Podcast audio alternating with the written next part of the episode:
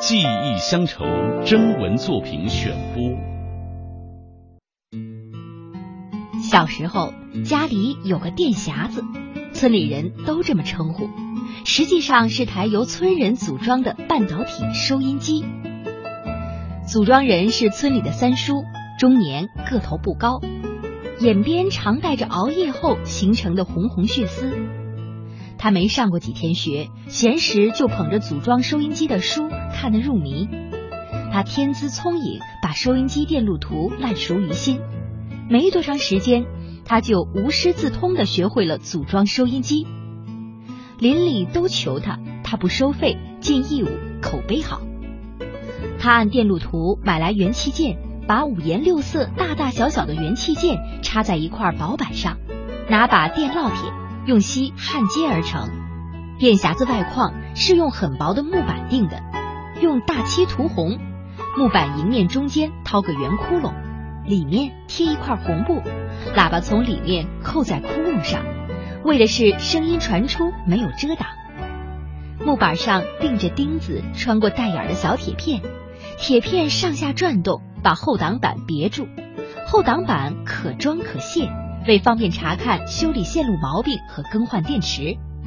这样的收音机形状很像父辈们小时候上东三月私塾时装线装书用的木匣子，又以电池做能量。这也许就是村里人称之为电匣子的缘由吧。小小电匣子，上通苍穹，下接熙壤。天线从电匣子中伸出，沿土坯墙面延伸，从窗户与墙的缝隙中钻到户外，爬到庭院一个又粗又高的枣树上。树上绑根竹竿，天线缠在竹竿上，和树枝一样摇头晃脑，与风共舞，接收着远方美妙的信息。地线接到房檐下的砖缝里，先在砖缝插一个大铁钉，地线缠在紧靠铁钉的地方。还在地线周围的地上密密麻麻扎上小铁钉，撒上水，地线周围很湿。为什么这样做，至今也搞不清楚，透着一股神秘。电匣子享受着特别关照，端端正正摆在靠墙的最大的桌子上，比对待古瓷器还尊贵。地上青砖铺就，夏天反碱，砖面脱落，地面凹凸不平。于是精心选一些小木器，把桌腿垫平。茶壶、茶碗不能往此桌上放，唯恐洒了水浸漫到电路里去。开关是个绿色圆钮，开启时朝一个方向拧到一定角度，听得咔一声，用完再朝反方向扳回去。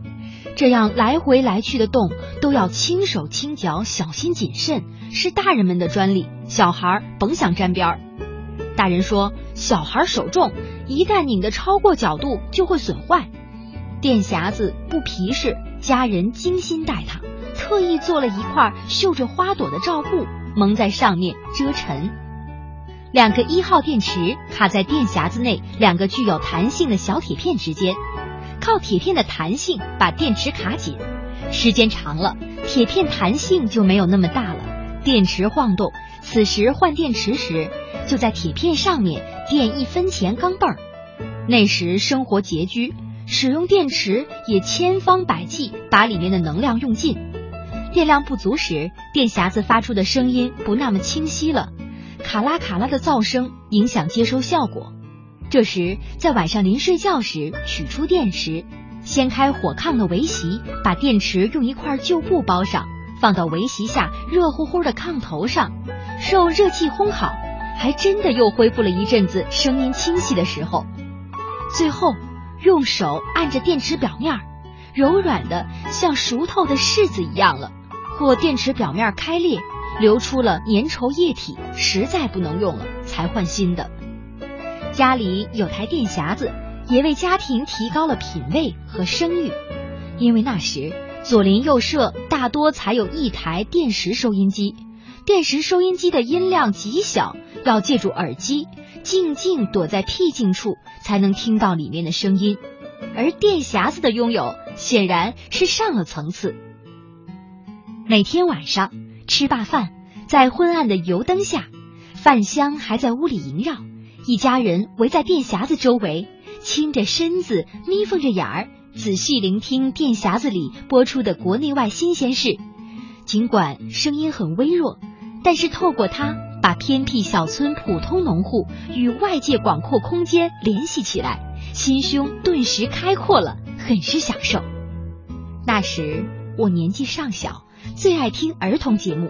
每当音乐响起，随着小主持人小喇叭开始广播了，声音剔透、沁人心脾的童声，我就兴奋的不由自主手舞足蹈起来。